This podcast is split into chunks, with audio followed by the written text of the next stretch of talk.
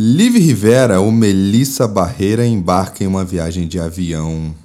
Contudo, a aeronave cai em uma região remota do Canadá. Olha, o Canadá nem sabia, eu achei que era Estados Unidos. Sobre a influência da natureza, ela precisa encontrar uma forma de voltar para casa. Ao mesmo tempo, Liv tenta superar traumas do passado. E hoje a gente vai falar sobre essa trama, essa série, né, que é da Netflix e que é bem interessante. Acho que vale a pena assistir porque causou muitas inquietações. Mas eu hoje estou aqui com uma convidada especial, a minha companheira, o meu amor, que se chama Gabriela de Oliveira. E aí, amor, tudo bem? Tudo bem. Como é que você tá? Tô bem. Que bom. E aí, vamos falar do Respire? Vamos. Uma parada muito louca, né? Esse seriado. Achei que é uma moça. É um seriado bem interessante porque praticamente só tem ela, né? É, quase mostra um... um pouco do entorno dela, né? Das relações é familiares. quase um monólogo, né? Assim. Não, mostra um pouco da relação do trabalho dela Mas com a é família. tudo lembrança, né? Sim, a maior parte da série são lembranças e a outra metade ela tentando sobreviver. Ela viajando. Uhum. O que, que você gostou da série, assim? O que, que te interessou? Eu achei bem interessante esse retorno que ela fez para as memórias de, de infância dela, né? E a superação que ela foi tendo dos traumas, e instinto de sobrevivência também. É, eu achei muito louco aquela parte da, da mãe, assim, sabe? Isso é uma coisa que me veio aqui agora, na verdade. Tipo, o, a mãe pintando, e aí ela fala assim: Olha, parece você. E, na verdade, a, a cara uhum. dela tá toda deformada, riscada, né? Uhum. E aí teve, tem uma coisa interessante dessa mãe, né? A gente estava até conversando antes, que é a ideia de que a mãe deixa ela e ela não consegue lidar com esse trauma, assim, sabe? O... A mãe parece uma, não sei, esquizofrênica ou alguma coisa assim, né? É... E fala sozinha, né? Tem uma cena que ela fala sozinha.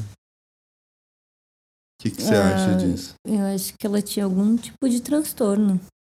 Não sei definir qual. E, mas é, é louco, né? Porque a gente a gente olha e fala, pô, que mãe sacana, né? Assim. E na verdade não é bem assim, né? Talvez a mãe tivesse enfrentando os problemas dela. A gente não sabe o que, que aquela voz falava para ela, né? É, eu acho que na verdade ela não estava preparada para ser mãe a série dá a entender que não foi planejado e ela não se via nesse papel, né, de mãe, realmente. Então, para ela era um peso ter que cuidar de alguém, ter responsabilidades, enfim. Porque ela ficava muito perdida naquele mundo interior, né, de, de ficar pintando e. Enfim. Um tanto quanto egoísta, né, nesse sentido. Mas, ao mesmo tempo, na hora que ela vai embora, pode ser um ato, um ato altruísta, né? Isso que é muito louco, esse paradoxo, né? No final das contas. Pode ser tanto egoísta, aliás, é tanto egoísta o ato de deixar a filha e o esposo, como um ato altruísta no sentido de vai que aquelas vozes lá falavam mata todo mundo, né? Assim.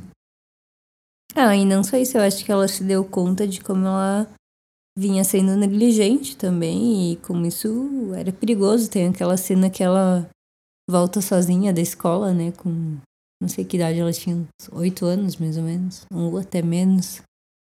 E talvez ela se deu conta de que ela não estava preparada realmente para ser mãe.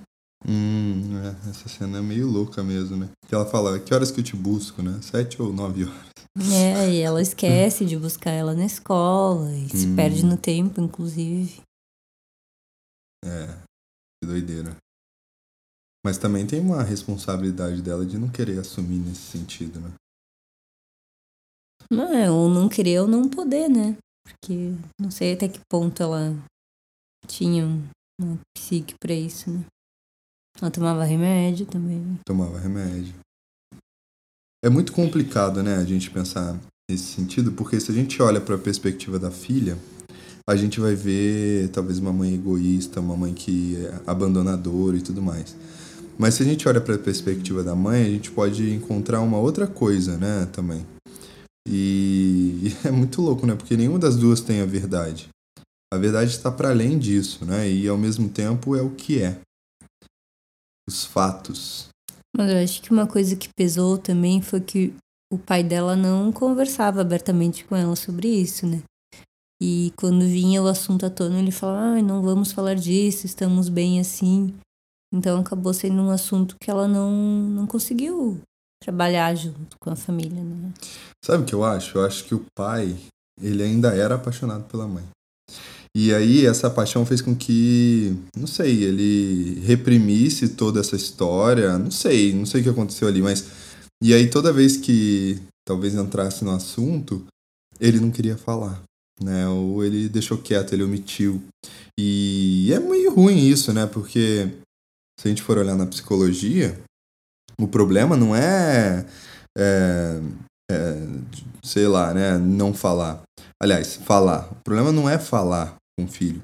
Muitas questões que os pais tentam omitir, na verdade, a criança sente psicologicamente por meio do contágio psíquico. Só que aí ela vai processar do quê? Do jeito dela do único jeito que ela vai conhecer naquele momento. Se ela tivesse aprendido com o pai ou com a mãe e esse assunto fosse mais aberto, talvez os três conseguiriam resolver alguma coisa, não sei, né? Ou então sentir junto, né? O, o, o, o ocorrido, né? E ele não fez isso, né? Mas eu não sei, mas eu não tive essa ideia de que ele era apaixonado. Eu acho que ele sentia mais uma raiva mesmo, um ódio, assim, e não queria falar sobre isso. Pô, mas ele guarda aquela. É, ele guarda as cartas que ela envia pra filha, mas ele não entrega as cartas. Não, né? ele não guarda só isso, ele guarda o. Qual que é o nome? É. É, aquela, aquele pinguim, pô. Eu não lembro disso. Que pinguim? Não lembra do pinguim que o cara fala, ah, esse, esse pinguim aqui foi a, a minha esposa, que, a, foi a sua mãe que deu no primeiro encontro, uma parada assim, você não lembra? Não lembro. Então. Ele guarda, aí eu fiquei olhando aquele pinguim assim, falei, caraca, será que representa o gelo do relacionamento? Mas ao mesmo tempo o calor que ele sentia, né? Porque ele guardou até os últimos dias aquele pinguim. Quando ela foi vender a casa e tal. Nossa, eu nem vi. Muito louco, né? É porque eu sou um cara apaixonado, Gabriela. Isso passou totalmente batido. E a minha paixão por você guarda tudo e vai ser eterno. Ai, que exagerado. E mas é interessante também tem a parte do pai, né? O pai ele ele de certa forma meio que corroborou, falou, ó, tô aqui, foi até o resto da vida dele, né, nesse sentido com a menina.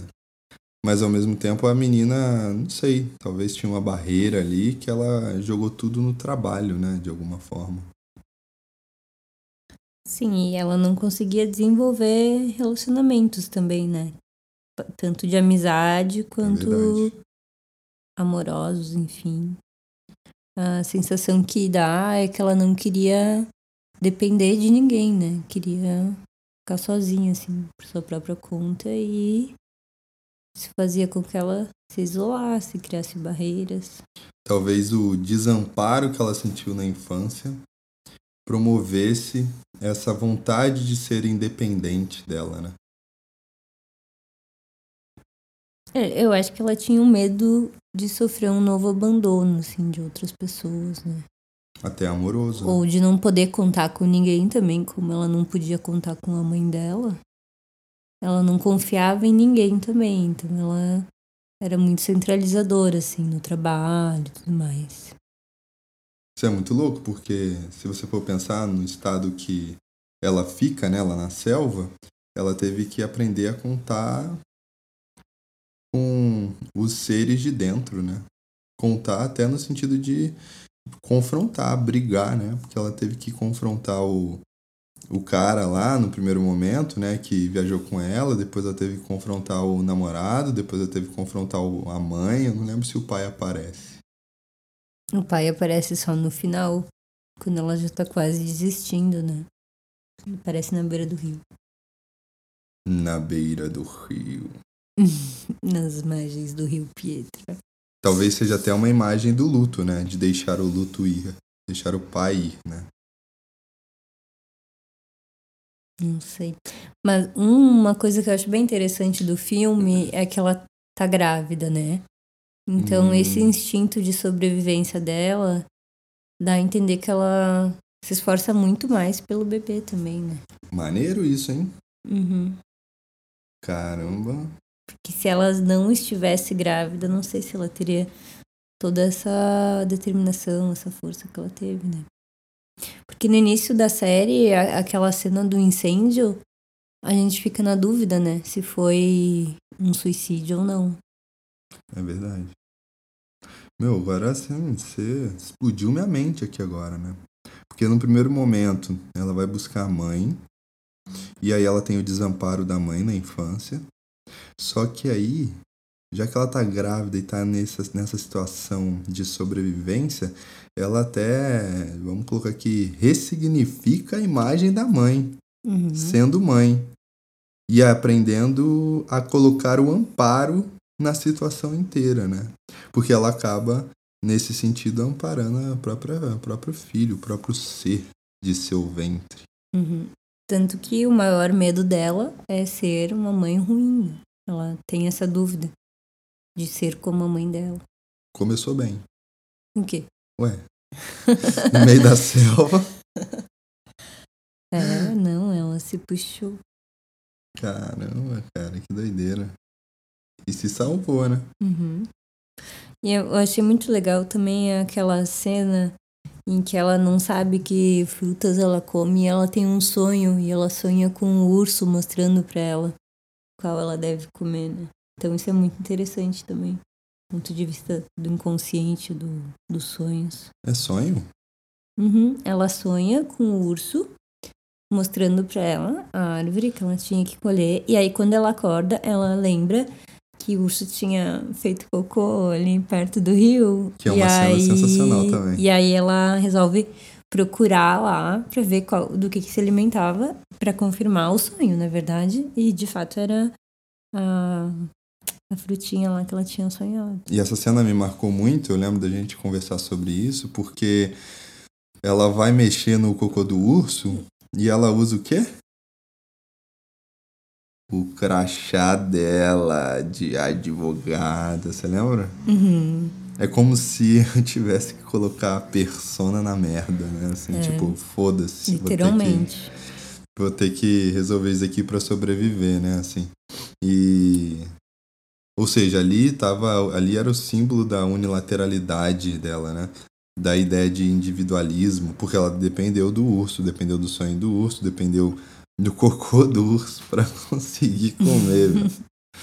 Maneiro.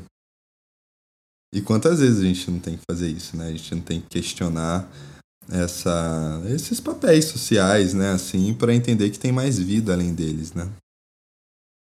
E uma cena que eu achei muito interessante também é quando ela cai naquela caverna, que a pedra cai em cima dela.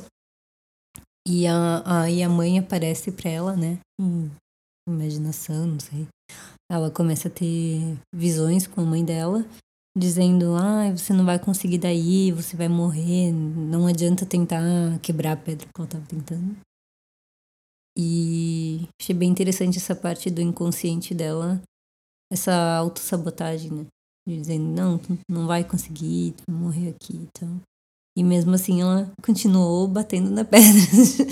então, eu achei essa cena a parte mais forte, assim, da série, porque ali qualquer pessoa poderia ter desistido, né? E, e ela continuou. E é muito louco, né, você falar isso, porque assim, é, tem a mãe, né, ela tem um papel que tem que ser na medida, digamos assim. Uhum. Porque a mãe, ela quando ampara, ela dá um suporte para a criança poder voar, digamos assim, né? No, poder é, ser ela mesmo, né? Ser o herói da própria vida. Só que se a mãe é super protetora, a criança não consegue bater asas, né? Porque ela sempre vai depender da mãe, nesse sentido. Agora, se a mãe não dá apoio nenhum, ela também não consegue. Uhum. Cara, o papel da mãe é uma coisa que eu vou te dizer, viu? Mas nessa cena pareceu que ela conseguiu superar um pouco, né? Pô, mas também, né? Ah. Você tá num buraco. Mas ela poderia ter desistido. ela podia ter desistido. E eu acho que ela pensou muito na filha dela É, também. exatamente. Então ela já, já tava com uma outra imagem de mãe, como ela mesma nessa hora. Pra falar, eu consigo, né? Assumir esse, essa- esse poder, essa potência de alguma forma.